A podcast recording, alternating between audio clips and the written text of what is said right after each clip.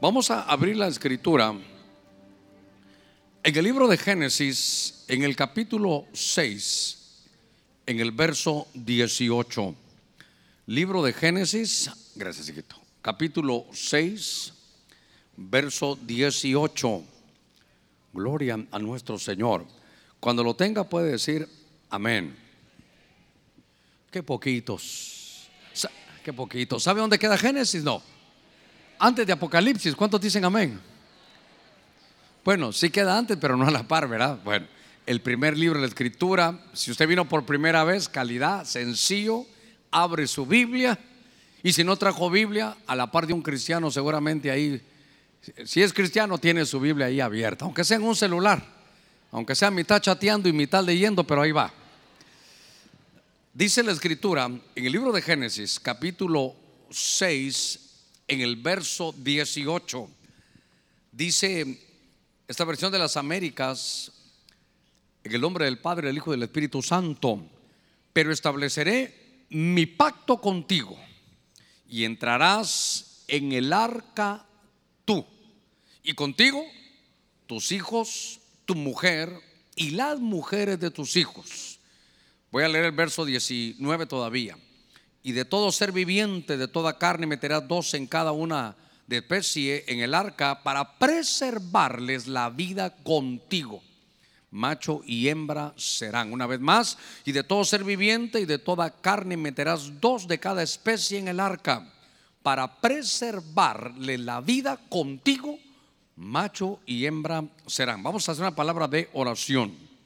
Vamos, aquí hay muchas peticiones, usted seguramente tiene alguna petición.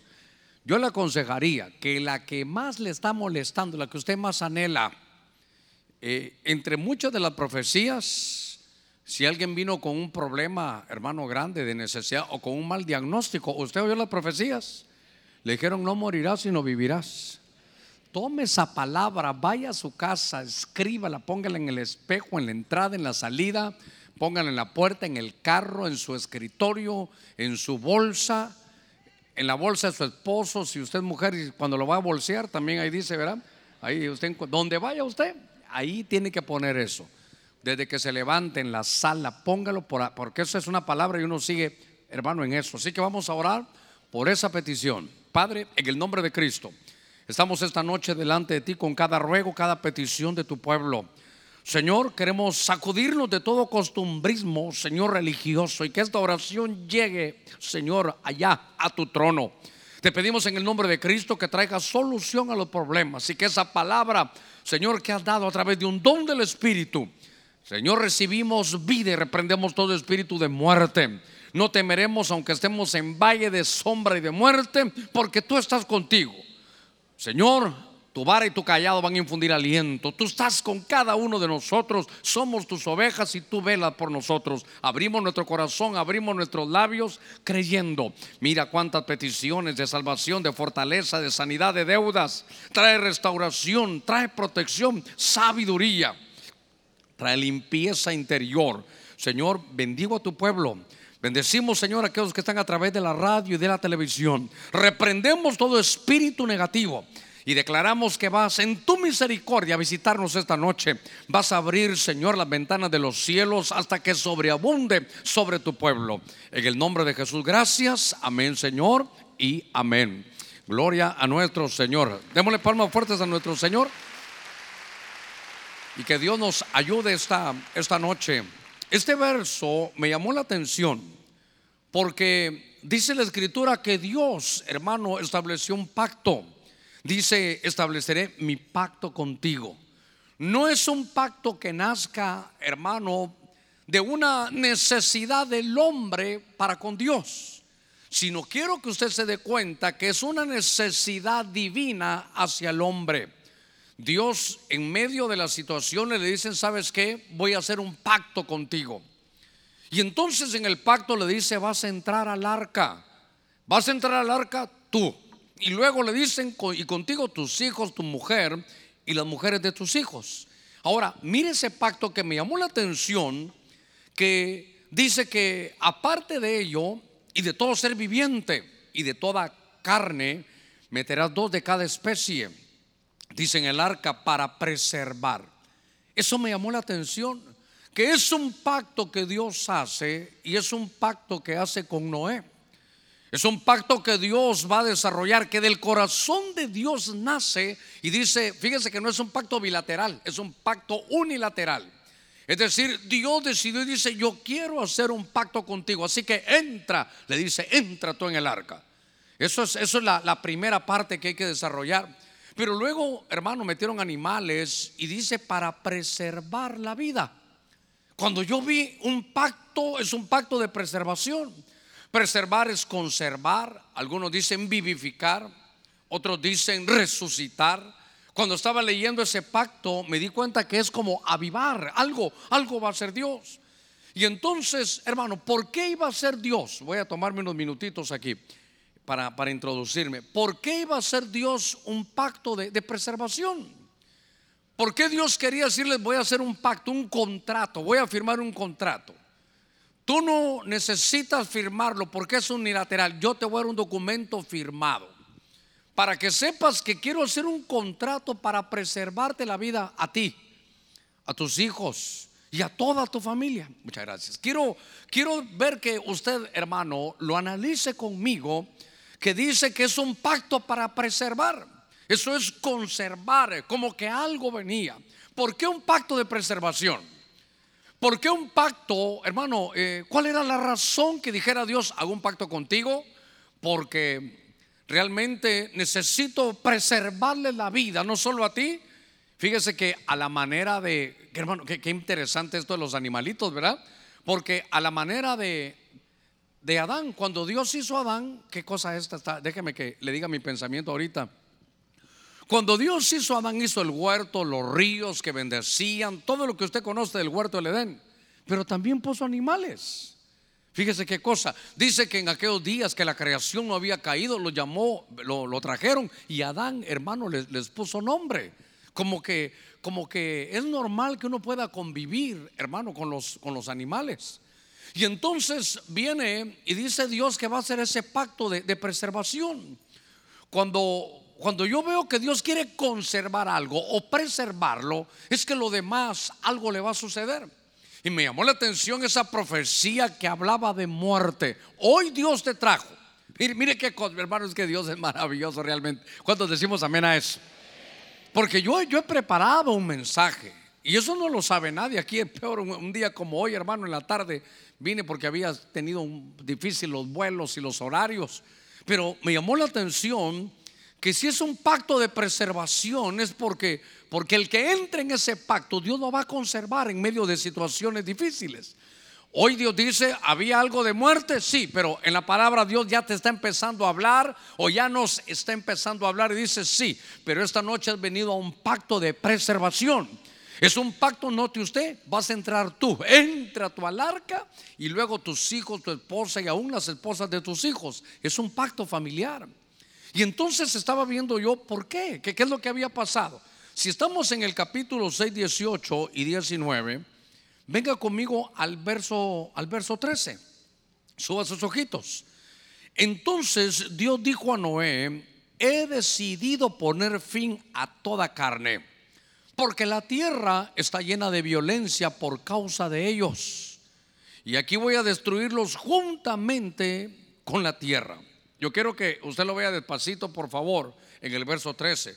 Dios le dijo a Noé que él ya tomó una decisión, es una decisión de muerte, poner fin a toda carne, porque la tierra estaba llena de violencia. Entonces el pacto de preservación es porque había tanta maldad, y entonces Dios, hermano, iba a poner un hasta aquí. Había llegado, hermano, se había llenado ya la copa, eh, se había rebalsado ya, hermano, la, la misericordia de Dios. Y entonces venía leyendo unos comentarios, hermano, tan, tan tremendos acerca de esto. Unos, unos estudiosos bíblicos están diciendo que le dijeron, hermano, a, a Noé que, que, lo iba Dios a preservar, que entrara en el arca y que junto con él entraran también animales. Y entonces me llamó la atención, todos, yo cuando miro los animales y que a veces hay puros e impuros, digo yo, para desarrollar las especies y todo lo que usted quiera. Pero fíjese que dice que la tierra estaba llena de violencia. Hay un himno muy lindo que dice, hermano, que toda la tierra se llenará de su gloria. Fíjese, toda la tierra se llenará de la gloria del Señor. Pero aquí estaba toda la tierra llena de violencia. Cuando uno busca la palabra violencia es desnudez, es eh, ser promiscuo, es inmoralidad, es degeneración. Entonces déjeme, déjeme avanzar un poquitito con esto. Porque entonces Dios dice, yo quiero hacer un pacto de preservación. ¿Por qué? Porque la tierra está llena de, violencia. La tierra estaba tan llena de violencia, hermano, de tanta inmoralidad. En aquellos días, fíjese que cuando se habla de esto, dice de toda carne. Diga conmigo, toda carne. No solo, por favor, tenga cuidado que ahorita me voy a meter ya en, en el terreno escabroso. Porque lo que sucedía en aquellos días es que había tal inmoralidad y tal degeneración, pero no solo, hermano, no solo en las personas, sino también en los animales. Estaba leyendo cómo, mire, con qué razón dice el sabio Salomón, todo lo que es ya fue. Lo que ahora nosotros vivimos de alguna manera se había manejado antes. Y ese hombre dice que en los días aquellos que ellos les tocó vivir, en los días de Noé, había ya tal inmoralidad que hombres, hermanos, buscaban a hombres y mujeres buscaban a mujeres. Dice que el mismo hombre empezó a trabajar en el hibridismo con los animales, por eso había animales impuros y animales inmundos. Y que entonces, hermano, hasta los mismos animales, dice que hasta ellos empezaron a, a provocarse, se acostumbraron a cómo los cruzaban entre razas diferentes. Entonces Dios, hermano, empezó a ver que era una cosa tan terrible.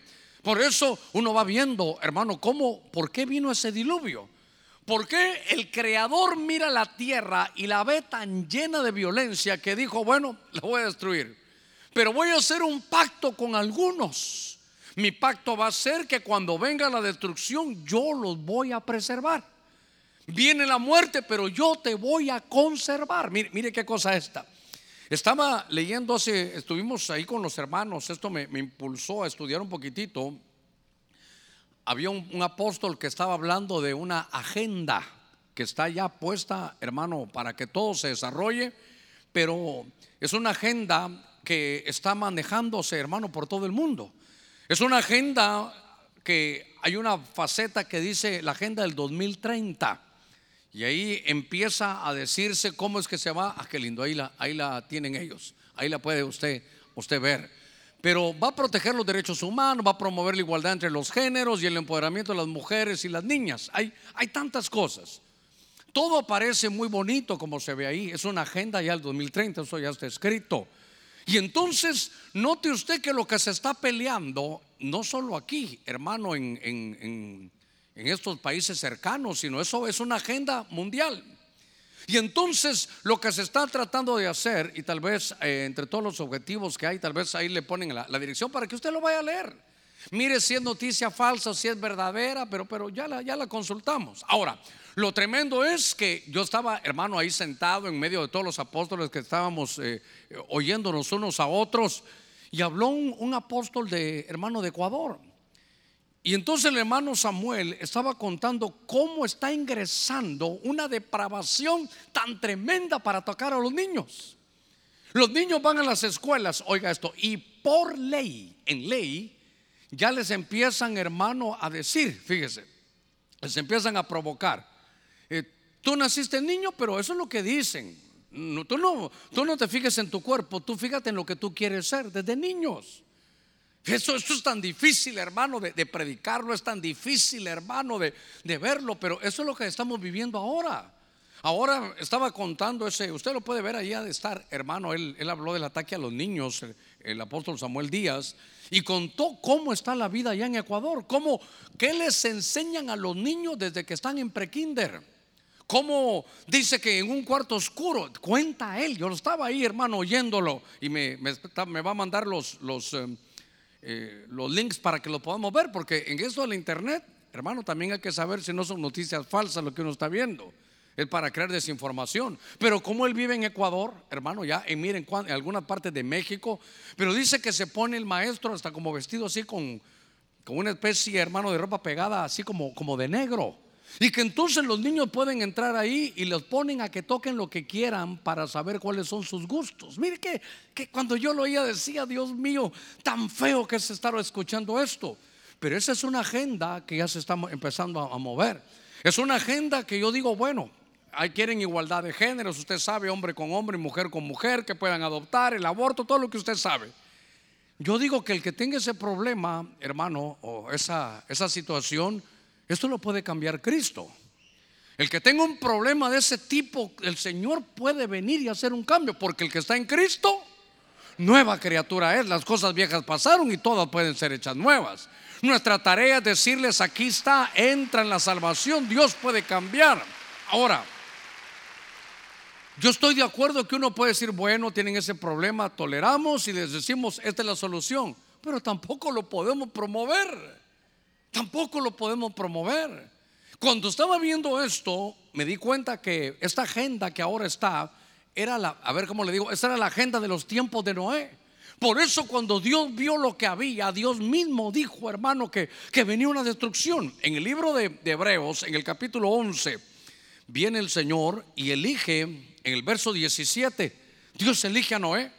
Y le dice, y mire lo que dice ese, ese capítulo 11, 7 de Hebreos, por la fe Noé, siendo advertido por Dios acerca de cosas que aún no se veían, con temor preparó un arca.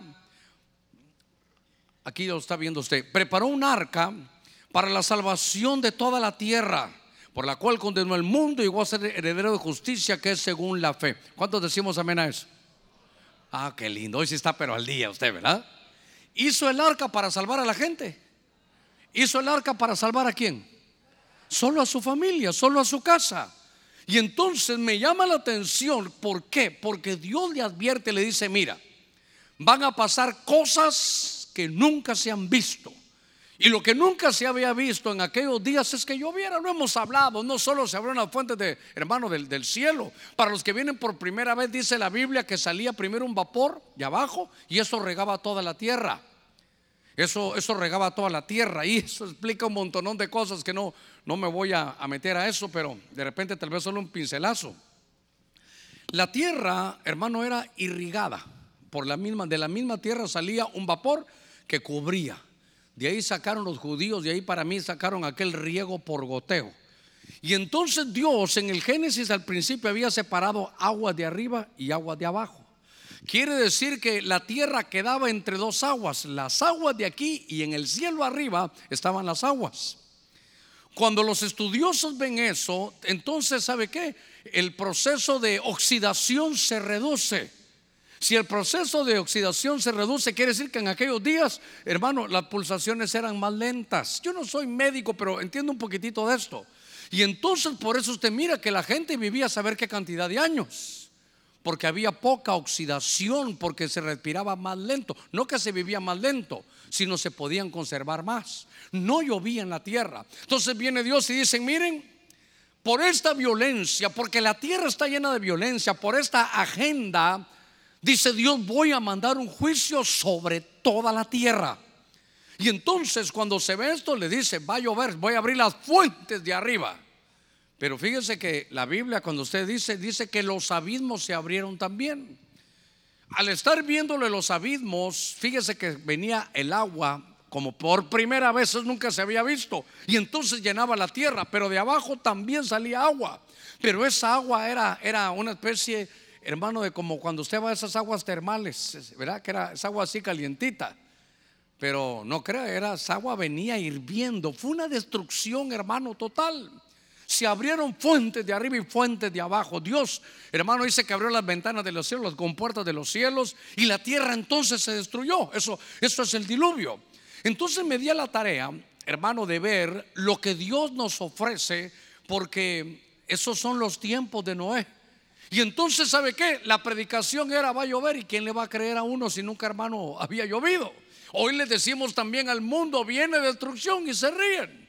Hoy les decimos es que va a llover fuego del cielo, hermano. La gente piensa que eso de la Biblia, el Apocalipsis, es alguien se lo inventó, pero eso va a volver a pasar, porque hermano, los ciclos proféticos se están cerrando, nos están advirtiendo que el hermano, mire, cuando yo miraba esto que ahora le explico de la agenda, eso no lo predicaba hace 20 años y hermano, eso puede venir, eso en algún momento se va a dar y se reían y nos señalaban. Una vez me mandó, me mandaron un correo, deje de andar asustando a la gente, me mandaron a decir, hermano, y dije yo, tan feo me vieron, ¿verdad? Que si era por las predicaciones. Deja de estar asustando a la gente, me mandó a decir. Entonces yo le pregunté, ¿por qué? Porque usted les predica de esto, si eso está en la escritura. ¿Cuánta gente, hermano, toma a menos la, palabra del Señor? Y entonces, fíjese que en estos minutitos, que según veo yo aquí llevo 16 minutos, yo quiero llevarlo por este, por este camino, porque ese es un pacto que Dios hizo. Y entonces nunca se había visto. Hoy vamos a predicar lo que viene. Pero cuando yo veo, digo, estas cosas, ya no es que, hermano, eso puede pasar. No, hermano, yo le ruego que despertemos a una tremenda realidad. Eso ya está pasando. Mire, ¿a qué nos vamos a tener que enfrentar? Si esto entra como una agenda, hermano, y, y está empujando por ello, están empujándola. Si esto entra, se imagina cómo va a mandar usted a sus hijos a que le enseñen al niño que, si él quiere ser niña, así lo puede hacer. ¿Cómo vamos a mandar a nuestros hijos que le den una educación, hermano, que, que lo va a pervertir, le van a quitar su inocencia de pequeños? Sé que el tema es fuerte, pero es la realidad de lo que estamos viviendo. Esto no es hermano, a mí me habló el Señor y esto puede venir. No, esto a mí me habló el Señor, pero esto ya está, usted lo puede ir a buscar. Muchos de los países ya están viviendo así. De la misma manera entonces Dios cuando vio esto, hermano, dice que a Noé Dios lo advirtió. Y dice que él con temor preparó un arca para salvación, y voy a poner esta palabra, para preservación de su casa, por la cual condenó al mundo y llegó a ser hermano heredero de justicia. Ahora, viene el Señor y dice, ¿sabes qué? Vamos a hacer un pacto, pero antes, mire, en el verso, en el verso de Génesis capítulo 6, volvamos a Génesis capítulo 6, en el verso 15. Fíjese que le dice hermano, y de esta manera vas a hacer el arca. De 300 codos de longitud, el arca de 50 de anchura y de 30 de altura. 350 y 30. Guarda esos tres números, 350 y 30. Entonces Dios le dice, ¿sabes qué? Tienes que hacer un arca. Tú la tienes que preparar. Esa es una, esa es una actividad que tú vas a desarrollar, un arca. Y usted sabe, en la Biblia todo tiene su sentido. Podrá tener, hermano, muchas, muchas eh, formas de verlo. Pero le dice que tenga 300 codos de largo, que tenga 50, hermano, ahí de, de ancho. Y dice que 30 codos de altura. Entonces, 350 y 30. Tres números muy importantes.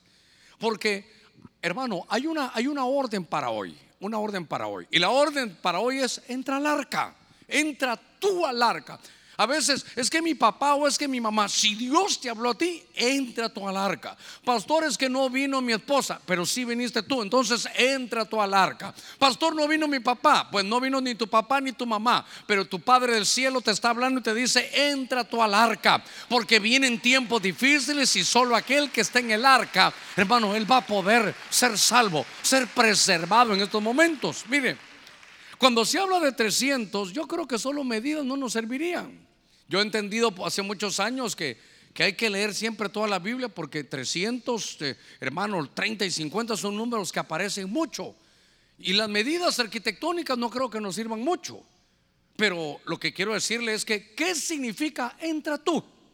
¿Qué significa que esta, hermano, esta, esta noche podamos entrar al arca, porque el mandamiento, la, invitación de Dios, entra tú al arca. Dígale al que está a la par suya, entra tú al arca. Porque mire, yo siempre lo he dicho y me han atacado por esto, pero lo voy a repetir. Yo no creo que solo Noé y sus tres hijos, hermano, hayan hecho esa arca. Esa arca de 150 metros de largo, cuando uno lo pasa a metros como 150 metros de largo, hermano, qué sé yo, 15 metros de alto, es una cosa tremenda. Pero yo siempre he pensado, ¿cuántos habrán hecho el arca? ¿Cuántos participaron, hermano, haciendo el arca? ¿Cuántos lijaron la madera? ¿Cuántos la calafatearon? ¿Cuántos, eh, hermanos, trabajaron en eso? Y a la hora se quedaron afuera. conocían el arca, conocían sus detalles, estuvieron en la fabricación y finalmente, hermanos, se quedaron fuera del arca. Por eso yo quiero tomarme unos minutitos para poderle decir qué significa entra tú en el arca. El arca, ¿cómo está hecha? 300. 300 significa, hermano, caminar con Dios. Fíjese que venía leyendo ahí un poquitito en el tiempo que tuve sentarme, ahí con un ojo cerrado y el otro casi cerrándose. Pero ahí venía leyendo. Entonces, el arca, ¿qué es entrar al arca? Son tres cosas que se requieren. 300 es número de caminar con Dios. No sé si habrán más, pero me recuerdo que Enoch caminó con Dios y Dios se lo llevó, arrebatado. Noé va a caminar, dice ahí en algún pasaje que Noé caminó con Dios y se salvó, lo preservaron. Abraham, el padre de la fe, Dios le dice, ¿sabes qué? Camina delante de mí y se íntegro. Son gente que caminó con Dios. Si vamos a entrar al arca, nos va a tocar caminar con Dios. Vamos a, hermano, no es que Dios va a caminar con nosotros, no, no, nosotros vamos a caminar con Dios. Donde Dios diga, ahí vamos. Dios dice, hermano, un paso lo damos. Dios dice para adelante, ahí vamos. Dios dice derecha, vamos a la derecha. Porque nos toca hacer la voluntad de Dios. Cuando se habla de 50, es un número. Cada 50 años se celebraba un jubileo. Y eso era perdón, hermano, de deudas. Otro día vamos a darle más detalle, pero lo que yo veo es, vamos a caminar, vamos a entrar al arca, vamos a perdonar. Hermano, estar metido en, el arca con alguien que uno no ha perdonado, qué terrible. Estar viviendo con alguien en la casa que uno no ha perdonado, qué cosa más terrible. Mujeres de Dios, llevarle un plato de comida, prepararle la comida a alguien que usted no ha perdonado, qué cosa más terrible, hermano. Usted también como hijo y como joven, hermano, estar en una casa donde usted no ha perdonado. Tal vez sus papás cometieron un error y usted no los ha perdonado. Pero no podemos vivir, hermanos, sin habernos perdonado. Mire, y recuerde que el domingo vamos a participar de la mesa del Señor. Mejor arréglese de una vez hoy. Y claro, lo más tremendo para mí es que primero arreglemos la casa. Eso es lo más importante. Entonces, 50 es un número de perdón. A ver, usted que sabe Biblia, 30. ¿Número de qué es? No, 300 es de agradar a Dios y caminar con Él, pero, pero 30 de qué será? De sacerdocio. Entonces entra al arca, es camina con Dios, hermano, debe de perdonar y actúa como sacerdote. No solo es entrar. Cuando usted, hermano, viene a buscar ese pacto que hizo el Señor y dice, entra al arca, es, vas a entrar al arca, sí, ahora camina conmigo. Ahora sabes qué? Aprende a perdonar porque el Padre dice, yo te he perdonado. Ahora sabes qué? Necesitas desarrollar tu sacerdocio. Cuando estaba leyendo estas cosas, hermano, entendí lo que significa entrar al arca. Tres cosas significa entrar al arca. Caminar con Dios. La segunda, ¿cuál es? Perdonar. Y la tercera, sacerdocio. Una vez más, la primera, caminar con Dios. La segunda, perdonar. Hermano, y cómo nos cuesta perdonar, ¿verdad? Mi amor, ¿me perdonas? Lo voy a pensar. Y otros que se creen más espirituales, ¿verdad? Solo Dios perdona. Y se les olvidó la oración del Padre nuestro. Perdona nuestras ofensas. ¿Cómo? Así como nosotros. Lo voy a decir en esta versión que tengo aquí, muy especial. Así como nosotros perdonamos a los que nos ofenden. Y tercero, actuar como sacerdote. Déjeme continuar en estos minutitos porque para mí es muy interesante esto. Si usted vuelve al verso 18, me llamó la atención. Porque dice, estableceré mi pacto contigo. Diga conmigo, pacto. Y entonces fui a buscar. Y dije, bueno, ¿de dónde viene eso? Y mi sorpresa que me causó tanto gozo es que la primera vez en toda la Biblia que aparece la palabra pacto es aquí en, en este verso.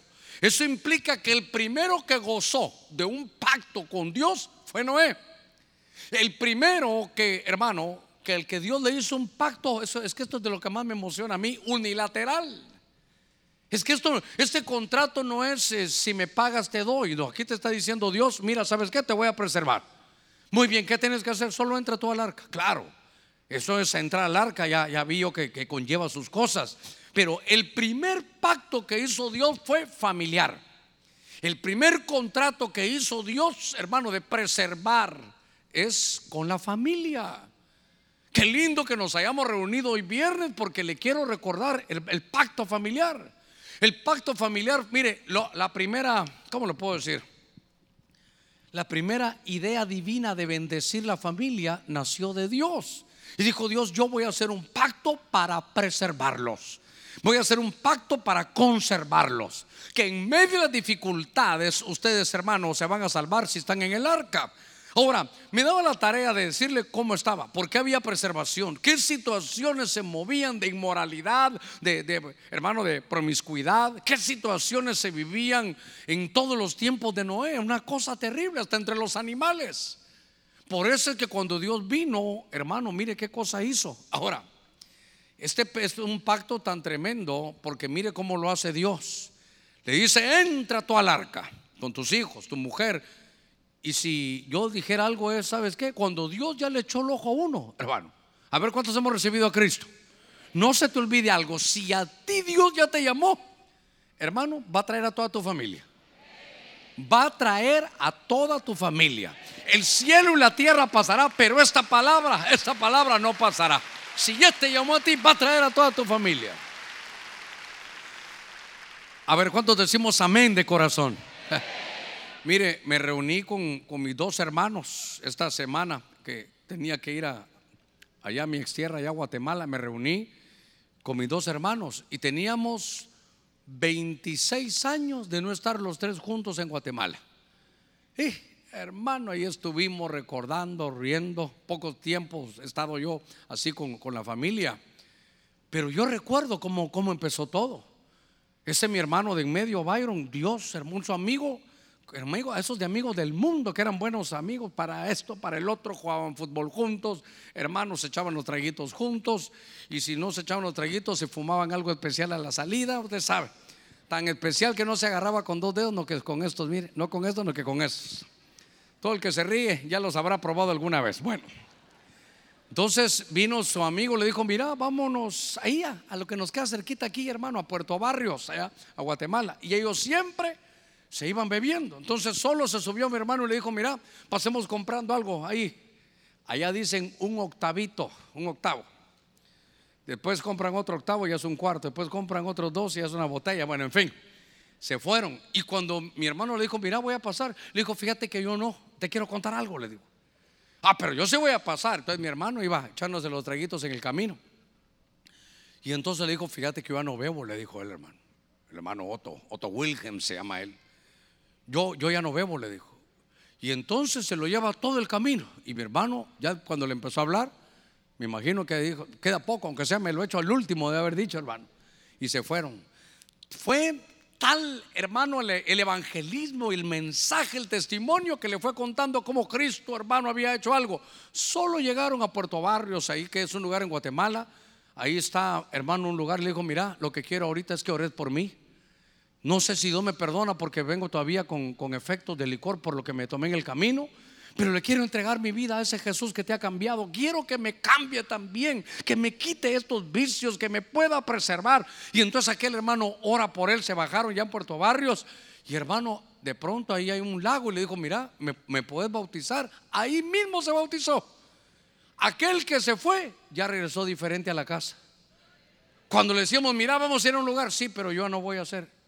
Hermano, como a los días nos dijo, quiero contarles algo, ahora soy evangélico. Ah, se imagina yo, ay, qué vergüenza. Ay, qué vergüenza. Evangélico. Y hermano, con su guitarra del sábado a las 7 de la mañana. Hermano, quería aprender a cantarle al Señor. Creo que nunca aprendió, pero lo intentó, hermano. Lo intentaba ahí con su guitarra. Me ponía una radio que se llamaba Radio La Voz Evangélica de América, Radio Vea. Y el sábado yo dormido, hermano, como Usted sabe, vivimos siempre muy cómodos, desde niños muy cómodos en una, en una colonia privada, privada de seguridad, privada de agua, privada de comodidades y de todos los líos. Pero entonces me ponía una radio y decía, última, última hora, última hora, miles de personas han desaparecido. Seguiremos con más noticias. Y al ratito, noticia de última hora, hay un común denominador, todos eran evangélicos. Última hora, comienza el fin del mundo. Hermano, ya de un lado para otro, quita eso, no, espérate, oílo. Empezó. El que menos pensé yo que se iba a convertir, que era un peleador callejero, fue mi hermano el que vino a predicar aquí. Ahora es un oso, es un koala hermoso, hermano, ahora. Pero usted lo miraba antes y usted iba caminando y usted le hacía una seña. A mí me estás viendo. ¿Qué de qué? Ahorita lo arreglamos ahorita. Un peleador callejero es el gritón de la casa, el varón de la casa, el que le pegaba toda la cuadra, hermano, un hombre violento. Y de repente regresó, hermano, y me dijo, Germán, te quiero contar algo. Sí, me entregué. ¿Cómo así? Le dije yo. Contame bien qué significa eso. Me entregué a Cristo, me dijo. Y entonces, ahora yo también soy evangélico. No puede ser. No, hombre. No, muchachos, ustedes me están aquí avergonzando. Ahora que me quedé, mire, ¿sabe qué dije? Solito me quedé de hombre yo en esta casa. A los 10 días me llevan a mí. Y llego a la iglesia, hermano, todos alabando. Mire qué importante. Yo entré, hermano, Solo los que eran de servidores los saludaban a uno, los demás con sus manos levantadas, alabando, hablando en lenguas, caía la gloria de Dios. Yo me di cuenta que algo había sucedido, no sabía qué hacer, a qué atmósfera, cerré mis ojos y Dios como en una pantalla gigante me empieza a pasar mi vida cuando siento estoy llorando y sin que el pastor predique estoy aquí al frente recibiendo a Cristo Jesús. Cuando el Señor llama a uno al final, hermano, llegan todos, llegan todos, van a llegar todos van a llegar. A ver, démosle palmas fuertes a nuestro Señor. A su nombre, a su nombre. Si Dios te dijo, entra tú, ahí bien tienen que venir atrás. Ah, pastor, pero a mí no se me ha cumplido, pero se te va a cumplir. Yo esperé más de 12 años para que llegaran mis padres, hermano, y después ya nos sentamos en una fila. Una fila, todos los Ponce, hermanos, ahí estaban mi papá, mi mamá, nosotros con hermanos, nuestras esposas, nuestros hijos, como viví lo de Noé. Por eso se lo predico con todo el corazón. Entra tú al arca y los demás van a ir llegando. Pastor, usted no conoce quién es mi abuelo, usted no conoce, mi papá es, es brujo, mi, mi mamá le dicen Hermelinda Linda. Hermano, no importa quién sea, es que este está amarrado, Dios lo desamarra, está perdido, Dios lo salva. No importa cómo esté tu familia, Dios va a llegar, entra tú al arca y los demás, hermanos, van a venir. A ver, palmas fuertes a nuestro Señor. A Él sea toda la gloria y toda la honra. El primer pacto que hace el Señor es con la familia para preservarlo. Noé, entra tú. Y ahí entraron todos, hermanos. Porque no solo es de hacer el arca, es de entrar. Hace cualquier cantidad de años, hermano, hicimos un evento, tal vez deberíamos de volverlo a hacer. Pusimos una como entradita así en el templo que estábamos ahí en el City Mall y le pusimos entrando al arca. Y tuvimos una cena así con los padres y los, los, eh, los adolescentes. Y venían los padres y cuando cruzaban, hermano, era como cruzar la puerta y entraban al arca. Estaban ofreciendo a sus hijos. Ahora, en estos minutitos que, llevo aquí, estamos hablando de los días de Noé. Usted dirá, pastor, está bien, pero, pero hace mucho tiempo, hermano Germán, hace mucho. Quiero que venga conmigo al libro de Mateo. Al Evangelio de Mateo, en el capítulo 24, en el verso 37. Yo le voy a leer cómo es esta versión, pero tal vez ahí me ah, aquí está muy bonita. Miren yo cómo le leo, aquí dice, porque como en los días de Noé, así será la venida del Hijo del Hombre. Pero esta versión me gustó. Cuando yo, hablando Cristo Jesús, el Hijo del Hombre venga otra vez, la gente estará viviendo como qué? Como en la época de Noé. Es que hermano, la Biblia es, ¿sabe qué? Los ciclos proféticos se están cerrando. Lo que antes sucedió está volviendo a pasar. Niveles de inmoralidad, una agenda, hermano, que hace normal para todos. Se depravan, hermano, las personas y se depravan hasta los animales. Era, estaba la tierra llena de una inmoralidad, hermano, que la gente sabía que era, pero, pero iban en pos, hermano, del mal. Pero dice el Señor, cuando yo, el Hijo del Hombre, venga otra vez, la gente, mire qué cosa, estará viviendo como en esa época. Entonces ahora, ¿qué nos va a tocar? Nos va a tocar estar viendo cómo la agenda de los días de Noé se va a tratar, hermano, se va a tratar de meter. Se va a tratar de, llegar. ¿Y sabe qué pienso yo? Que una vez que la iglesia se haya ido, ponga cuidado en esto, si no antes, van a presionar de los hermanos de los lugares más altos para que en todos los países, hermano, puedan entrar estas agendas que le mencioné.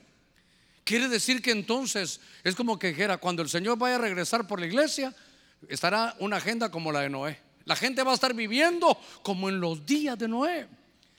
Ahora, los días de Noé son días, hermanos, terribles.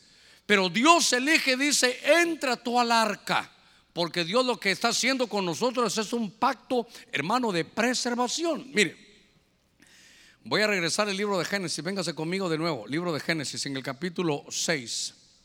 Cuando estaban haciendo el arca, en el verso 14, es que la Biblia es tan hermosa, hermano. ¿Sabe qué? A mí me hace falta tiempo, me falta tiempo. Ah, me gustaría tomarme unos días, claro, predicar aquí en la noche, pero, pero, pero pero que nadie me hablara, hermano. por aquellos viejos que me meto una cueva, hermano. Que si mi hija toca la puerta, ni le contesto, hermano. Que solo yo le voy a contestar. ¿Puedo entrar? No, le voy a decir, ¿verdad?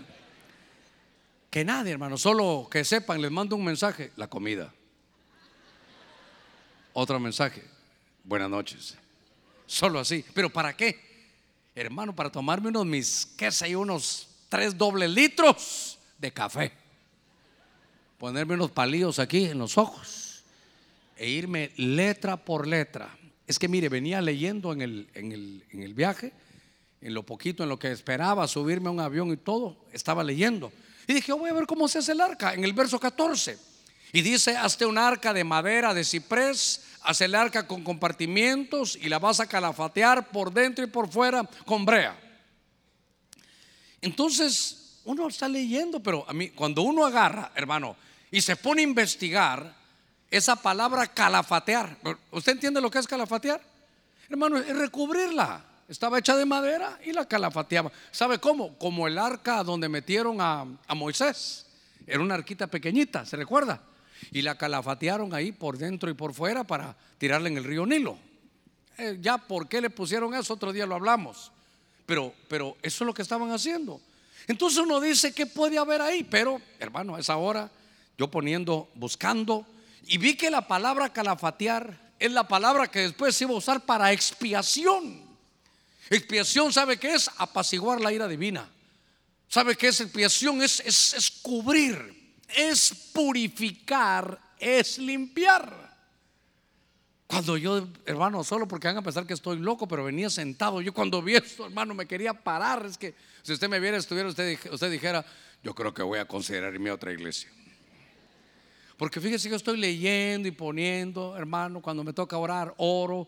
Le digo, Señor, ¿puedo orar aquí sentado? Si no me contestas, digo yo, el que cae otorga y sigo ahí sentado, hermano. A veces me dice de rodillas, ahí voy de rodillas, ahí estoy, sigo leyendo. Pero cuando encuentro algo, hermano, me levanto y digo yo, qué cosa, Señor, qué lindo. Cuando uno mira calafatear, hermano, tal vez ni ganas dan de leerlo, pero dice que el arca, calafatear es expiación. Ahora entiendo por qué le dice, ¿sabes qué? Viene juicio.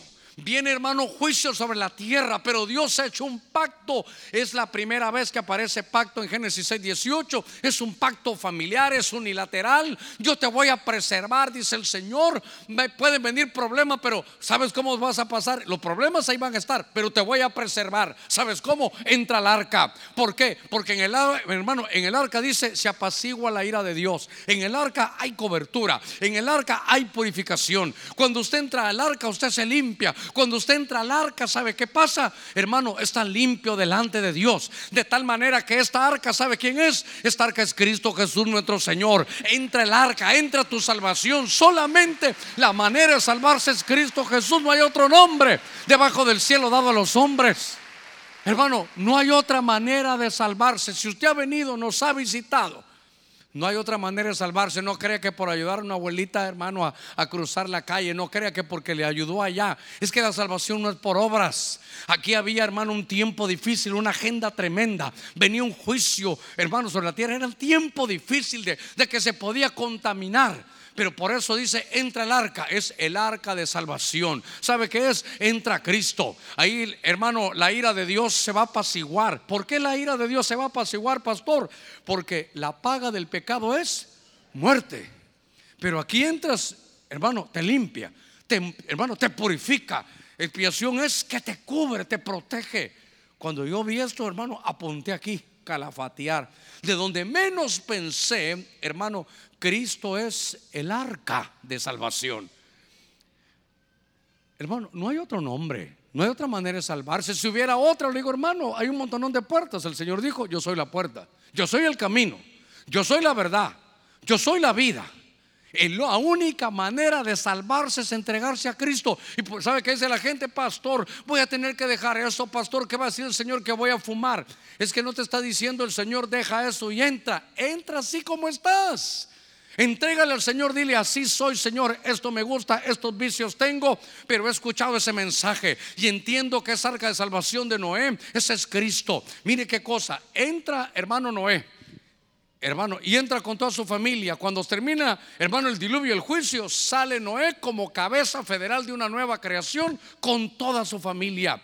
Cristo Jesús vino, hermano, y fue a la muerte, pero cuando resucitó, resucita Él como cabeza federal de toda la creación y, mire, y va acompañado de su familia. ¿Quiénes somos la familia? Nosotros. Él es el primogénito entre muchos hermanos que somos nosotros y no se avergüenza de llamarnos hermanos.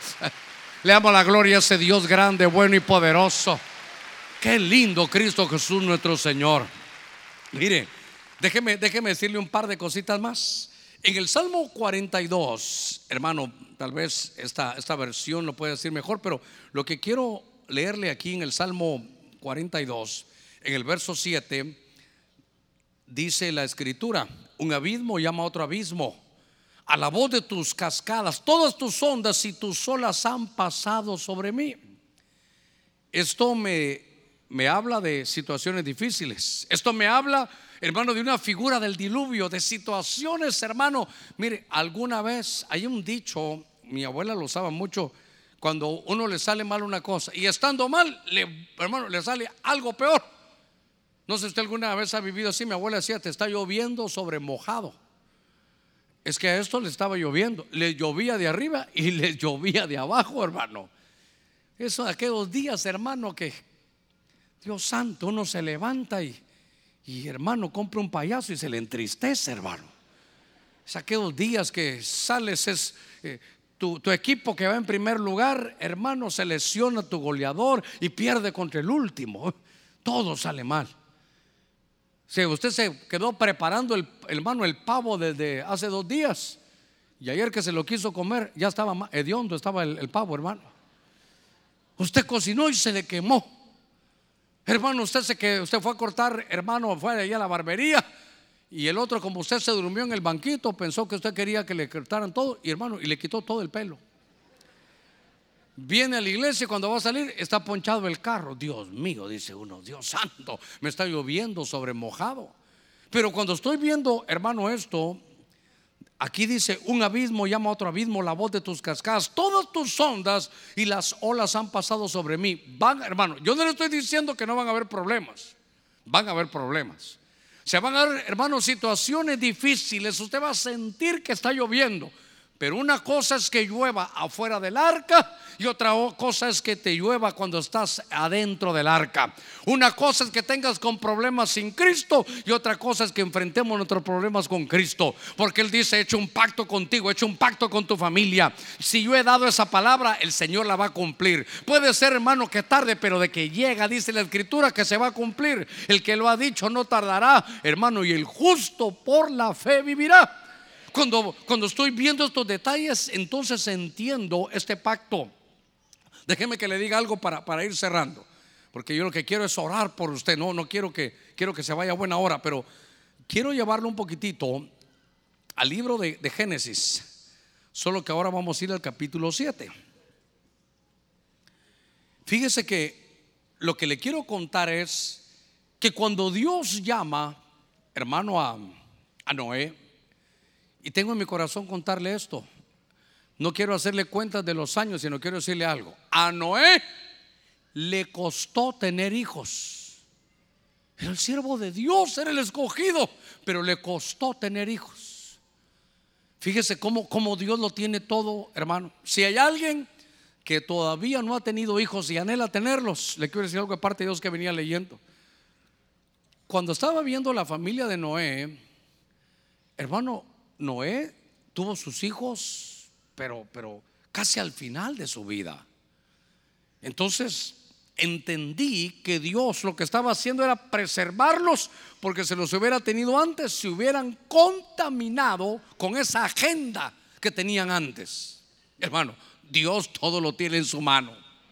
Yo sé que usted ha hecho de todo, usted ha venido al culto, está pidiéndole a Dios un hijo, pero Dios me ha puesto estas palabras para que usted entienda. Hermano, hermano, ¿de dónde, de qué hombre iba a sacar Dios el hijo de la promesa? A ver, ¿a quién llamó Dios como padre de la fe? Abraham. Y Abraham tuvo hijos a los 25 años, a los 20. Hermano, se echó una socanita al aire a los 17. Hermano, Dios le dice, vas a ser padre, vas a ser padre en multitudes y no podía tener hijos. Imagínense, hermano, otra cosa linda. Dios lo llama a qué edad? A los 75 años. Yo dijera, hermano, que uno dice 75 ya. Ya hace rato que le pega el sol, hermano. Ya 75, ¿sabe qué dice uno? ¿Y cómo va a tener hijos este hombre? Y a pesar de que Dios lo llamó a los 75, esperó 25 años más el Señor. Y a los 100 años, hermano, tener hijos a los 100 años. Imagínese usted a Sara a los 89 en el mall, hermano. Ver una señora, lindo verla, hermano, que está, se ven hermosas ahí esperando un bebé. Pero ¿qué tal una señora de 89 años, hermano, en el mall? Y a la par Abraham decían, hermano, y esperando. Usted dice, Abraham, ora por mí. ¿Qué quieres que te diga? De lo que tienes, dame, por favor, le dice usted, ¿verdad? A los 100 años. Fíjese que después de, de Abraham viene Isaac. Isaac se casa a los 40 años. Solteros, tomen nota que todavía les queda buen tiempo. ¿Y sabe qué? 20 años de luna de miel. Y hasta los 60 años tuvo un hijo. Es que Dios lo tiene todo cronometrado, hermano. Dios lo tiene. Algunos comienzan a los 17, hermano. Otros a los 30, pero, pero Dios, hermano, me llamó la atención que Dios lo llamó y entonces le da a sus hijos. Otros nos dicen que son, son trillizos. Por ahí anda una hermana aquí en la iglesia que, que oró al Señor porque no, no podía tener hijos y, y siguió orando y no podía tener hijos. Pero cuando Dios, hermano, se sirvió, se sirvió con la cuchara grande, hermano. Trillizos de una vez. No ha podido tener, ya es tu tiempo, de una vez. Todo el tiempo que tú decías que se había perdido, Dios te va a recuperar todo, todo el tiempo que estuviste, hermano, todos los años que se perdieron aquí en el Evangelio. Entra al arca y Dios te lo va a restaurar. Ahora, ¿sabe qué estaba haciendo cuenta? Voy a terminar lo que los hermanos de la alabanza suben. Solo quiero terminar con esto. Cuando uno hace los cálculos, que otro día se los voy a enseñar, no quiero perder el tiempo en eso. Estuvo Dios avisando 120 años, avisando. miren, cuando la gente acaba, ¿qué están haciendo? Un arca. ¿Por qué? Porque viene un juicio sobre la tierra. ¿Qué va a pasar? Va a llover. invéntense una de vaqueros mejor, hombre. Esa ni sirve. Invéntense algo bueno. Se burlaba la gente. 120 años. Oiga, esto es muy importante para mí, muy importante para mí. En lo que los hermanos de la avanza saben. 120 años estar diciendo, ya viene el juicio, ya viene el juicio, ya viene el diluvio. Le ruego que estén sentaditos, puede terminar ahorita. 120 años, pero hubo un momento cuando ya llegaba la fecha que Dios había elegido. Y en Génesis 7:4, a ver si me ayudas. Esto alguna vez lo vimos, pero yo, yo me emociono. Noé pasó predicando, predicando. Él con su familia, hermano, ¿cuándo va a ser? No sé, pero estuvieron 120 años predicando. Y de pronto Dios le habla a Noé. Y le dice, mira Noé, prepárate. ¿Ya vio lo que le dijo? ¿Dentro de cuánto? Dentro de siete días haré ver sobre la tierra 40 días y 40 noches. y borraré de la faz de la tierra todo ser viviente que se ha creado. ¿Qué le estoy tratando de decir? Que le dieron la fecha. Que estuvo predicando, ya viene el juicio, va a venir el juicio, y todos se burlaban de él. Pero cuando ya se acercaron mucho, vino la precisión profética. Y Dios le dijo, Noé, en siete días se acaba esto. Le puedo decir algo con todo mi corazón. Yo espero esto. Porque esto estamos predicando, Cristo viene, Cristo viene, Cristo viene. Y la gente, eh, después de diciembre que me eche la quebradita, voy a recibir a Cristo. Usted no sabe cuándo va a venir el Señor. ¿Sabe qué lindo fue que se abrió el arca, hermano? Y dijo Dios dentro de siete días. Y todos al final llegaron, toda la familia. Y al séptimo día dice que Dios, hermano, cerró la puerta. Una vez que se cierre la puerta del pacto, perdóneme, se perdió. Aunque se tire al suelo, aunque llore, aunque esté tocando, aunque venga el culto, aunque venga aquí a ver, ya no va a haber nadie, todos ya nos fuimos con el Señor. Hoy está abierta la puerta del arca con sus ojitos cerrados. El arca es Cristo Jesús. Hoy hay un pacto al que Dios te está llamando. Es un pacto familiar. Es la primera vez que en la Biblia se dice pacto, contrato unilateral. Te voy a preservar. Vienen momentos de dificultad, pero, pero iglesia de Cristo, te voy a preservar. El arca es Cristo. Si hay alguien esta noche, le voy a rogar a todos que se pongan de pie, por favor. Le voy a rogar que se pongan de pie. Si hay alguien que no conoce a Cristo. Si hay alguien que ha venido esta, esta noche sin conocer a Cristo. Si alguien tal vez ha simpatizado, ha venido a la iglesia, pero no ha entregado su vida al Señor, entra tú al arca. Entra tú al arca. Porque puede ser que conozcas la iglesia, conozcas eh, eh, dónde se sienta la gente, conozcas el parqueo, conozcas el otro santuario, conozcas todo. Pero puede ser que no hayas entrado al arca. Y las situaciones de la vida implican dos cosas. Una agenda en contra de la familia. Se está fraguando ya. Ya no es secreto. Usted lo puede buscar. Hasta la dirección le di de los links que usted puede encontrar. Pero si usted está en Cristo, manténgase en Cristo. Si usted todavía no conoce a Cristo, entra al arca hoy. Yo le voy a rogar a toda la iglesia que me ayude a hacer una palabra de oración. Si hay alguien que no conozca a Cristo, yo le ruego que donde esté venga. Porque de la misma manera que leímos en Hebreos 11:7, Dios se está advirtiendo que viene un tiempo tremendo. Hoy, a través de los dones del Espíritu, el Espíritu dijo: hay, hay muerte, hay muerte, hay un, mal, hay un mal diagnóstico, hay muerte, hay un problema. Tú sabes que hay espíritu de muerte detrás de ti. Uno sabe, uno lo vive, uno lo conoce. Pero entra para que te preserve la vida. El que está en Cristo, nueva criatura es, las cosas viejas pasaron, todas son hechas nuevas. Habrá alguien que va a recibir a Cristo, iglesia, orando, orando. Ahora sí le pido, iglesia, que abra sus labios. No hace falta gritar pero si todos en unidad diciendo el Espíritu Santo, toca a aquellos que todavía no han entrado, que no han entrado al arca. Toca el corazón de cada uno. Habrá alguien, Dios te bendiga, ven, Dios te bendiga, ven al frente, Dios le guarde. ¿Habrá alguien más? Por favor, donde quiera que esté. Nos toca hoy advertir de cosas que no han pasado todavía, cosas que ojo no vio ni oído ha escuchado, ni han subido al corazón del hombre. A veces solo la vemos del lado positivo. Pero la tribulación, lo que viene de pronto será terrible. Pero el que está en el arca del pacto, Dios tiene hoy ese pacto, hermano, de preservación. Es un arca de Noé, pero es el arca de un pacto. Dios te bendiga.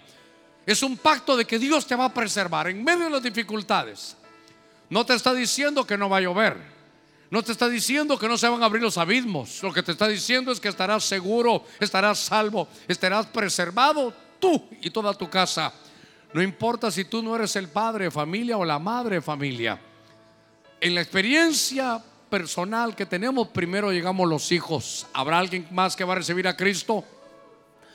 La Biblia dice, el que me confiese delante de los hombres, yo le confesaré delante de mi Padre. ¿Habrá alguien más? ¿Habrá alguien más? Yo le invito a que venga hoy. Entra al arca, entra al arca, entra al arca. Y si tú te examinas y piensas que no has entrado al arca, tal vez has ayudado a construirla, pero no has entrado al arca. Dile, Señor, yo quiero entrar al arca esta noche. Quiero caminar con Dios.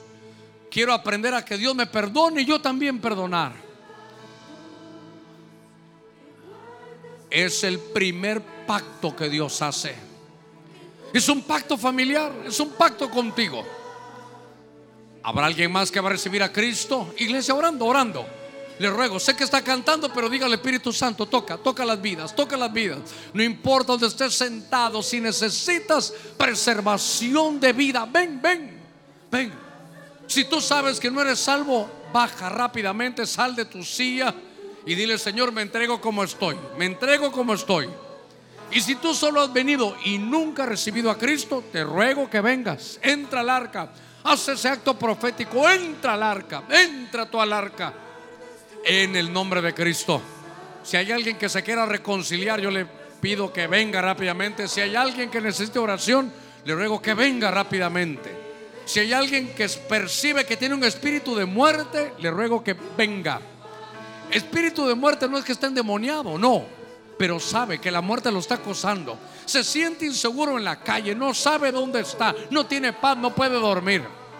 Entra en el dile, Señor, vengo a entrar al arca, vengo a entrar al arca. Todos los servidores recibiendo, recibiendo. Si hay alguien que va a recibir cobertura, porque calafatear es cubrir. Si no tenías ningún arca donde ir, aquí hemos entrado a esta arca de Benecer, a esta arca donde está nuestro Señor. Si hay alguien que va a recibir cobertura, calafatear el arca es estar bajo cobertura, es cubrir, es limpiar, es purificar, es expiación. Si alguien va a recibir cobertura, le ruego, iglesia, orando, orando, orando. Le ruego, puede tener sus ojos abiertos, no hay problema, pero orando, abriendo sus labios. Señor, toca las almas, toca las almas. Que se salven en medio de las situaciones que nos apremian. Te invito a que vengas rápidamente, rápidamente, rápidamente, rápidamente. En el nombre de Cristo, en el nombre de Jesús. Tenemos una muy buena hora para poder orar con todo nuestro corazón. Si usted percibe que hay un espíritu de muerte sobre su vida, yo le ruego que corra, corra y dígale, vengo entrando al arca. Padre, gracias. Iglesia, le ruego, extienda su mano aquí al frente. Si usted necesita volver al arca, ahora, usted conoce el arca, pero está caminando con Dios, ya perdonó, está tomando su sacerdocio, su responsabilidad. Porque si no solo estás construyendo el arca, la conoces sus compartimientos. Pero entra tú, entra tú. Si te saliste del arca, vuelve, entra. En el nombre de Jesús. Bendigo tu vida en el nombre de Cristo. Pongo mi mano representando la mano del Señor que te ha llamado. Bendigo tu vida en el nombre de Jesús. Hoy el Señor te ha abierto esa puerta de salvación. Solo entrégale tu corazón. Dile, Señor, así como he venido, así estoy. Bendigo tu vida. No hay pecado que Dios no pueda perdonar. Hoy te están calafateando, te están limpiando, te están purificando. Por eso es que salen lágrimas de tus ojos, porque es tu alma la que se está limpiando. Todas aquellas manchas las está quitando el Señor. Hoy vas a estar en esa arca y nunca vas a salir. Dios te ha llamado. Bendigo tu vida de la coronilla de tu cabeza hasta la planta de tus pies. Hay fiesta en los cielos esta noche porque has venido a entregar tu corazón. Limpia tus oídos porque ahora serán nuevos. Limpio tu corazón. De parte de Dios te están haciendo un nuevo corazón. Ahí dile, Señor, gracias, gracias, porque a pesar de todo lo que he sido, tú me has llamado. Hoy Dios ha establecido su pacto contigo. Te protege, te cuida, te va a preservar, te ha dado vida. En el nombre de Jesús. Siente como corre el Espíritu de Dios sobre tu vida. Siente cómo está entrando salud y erradicando toda tiniebla. Sienta, siente, siente, siente como Dios lo está haciendo. Hay un fuego especial para ti esta noche. Está corriendo ese fuego, está corriendo ese fuego. ¿Y sabes qué está haciendo? Quemando todo aquello que nos sirve. Está quemando vicios, está quemando malos hábitos. Te está haciendo, se está formando el Señor. En el nombre de Jesús. Cada lágrima no ha caído a tierra. Dios la toma en la redoma de su mano. Bendigo tu vida, bendigo tu vida. Desde que viniste a la iglesia, Dios ya sabía que iba a trabajar contigo esta, esta noche. En el nombre de Jesús. Toda condenación se va. Todos tus pecados los ha tirado el Señor al fondo de la mar. Hay algo nuevo, algo hermoso. Bendigo tu vida en el nombre de Jesús. Y sé que Dios te ha llamado. Porque hoy has entrado al arca. Hoy tu vida ha cambiado. Hoy tu vida se ha salvado. Hoy eres parte de la familia de Dios. Bendigo tu vida en el nombre de Jesús. En el nombre de Cristo. Quiero bendecirle a usted que está ahí en su lugar. Usted que está ahí arriba, levante su mano. Usted que está aquí en su lugar, levante su mano. Padre, hemos entrado al arca y nunca saldremos de ella. Desde esta noche entendemos que es un pacto con mi familia y que si yo he entrado al arca, los míos entrarán tarde o temprano. Hoy me quito esa carga y confío en fe creyendo que si tu palabra lo dice, tú lo harás. Hoy, Señor, has hecho un pacto. Ese, ese himno está hermoso. Has hecho un pacto. Dios es un Dios de pactos. Y todos los pactos que Dios hace, los cumple. Bendigo su vida, bendigo su familia, a cada uno, a sus hijos. Si están casados, a las esposas de sus hijos y de sus hijas. Bendigo su entrada y su salida porque usted está ahora dentro del arca. Dígale, he vuelto al arca. Voy a caminar contigo voy a perdonar y voy a tomar mi sacerdocio. Vamos a orar porque están recibiendo cobertura. Padre, en el nombre de Cristo, extiende ahora tu manto. Señor, que la vida de cada uno de ellos sea calafateada hoy. Porque al calafatear tú lo que haces es cubrir, apaciguas toda ira, limpias, purificas, extendemos ese manto, Señor, de comunión. En el nombre de Cristo. Mira aquellos que de rodillas, Señor, están rendidos delante de ti porque han ingresado al arca. Padre, gracias por esa arca. Cristo Jesús nuestro Señor. Bendecimos su nombre porque nuestro Dios es Dios de pactos. En el nombre de Cristo. Dios de.